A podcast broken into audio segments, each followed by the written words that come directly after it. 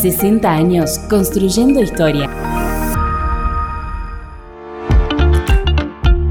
Estás escuchando el podcast de Noticias Ucasal, 60 años construyendo historias se realizó la segunda edición de Ucasal Corre. El evento reunió a más de 200 competidores de todas las edades y fue ideal para quienes buscaban un desafío personal o simplemente disfrutar de la actividad física al aire libre. A diferencia del año anterior, en esta oportunidad se incrementaron las distancias. Desde Ucasal seguimos promoviendo un estilo de vida más saludable.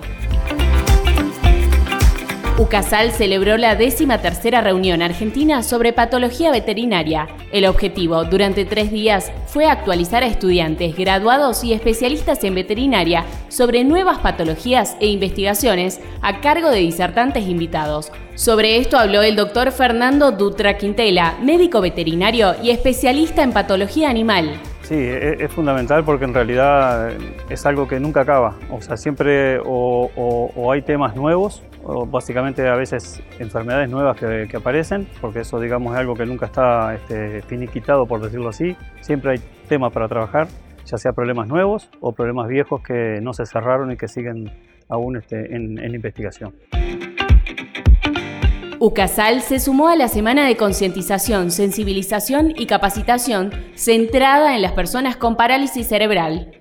Desde la universidad decidimos promover esta iniciativa y durante la primera semana de octubre organizamos una jornada destinada a toda la comunidad educativa y al público en general. Escuchá a la magíster Silvina Eckhart, presidente de la Fundación Obligado. Porque pretendemos que se entienda que tenemos que primero ver a la persona y después a su condición. Estamos muy acostumbrados a ver primero la discapacidad y detrás la persona. Programa de Movilidad Internacional 2023. Micaela Romero Gobert y Alfonsina Beguy nos comparten su experiencia como estudiantes de intercambio en Brasil y en España. Escuchalas. Entonces, la verdad que fue muy fácil adaptarme porque éramos 30 personas viviendo juntas y estaban en la misma que vos. Entonces, por suerte, la, y también la gente de Brasil era muy buena. O sea, la nota final era un conjunto de todo eso. Fue una experiencia súper enriquecedora para mí, tanto en lo académico como en lo personal. También en lo laboral, porque pude hacer prácticas profesionales un tiempo.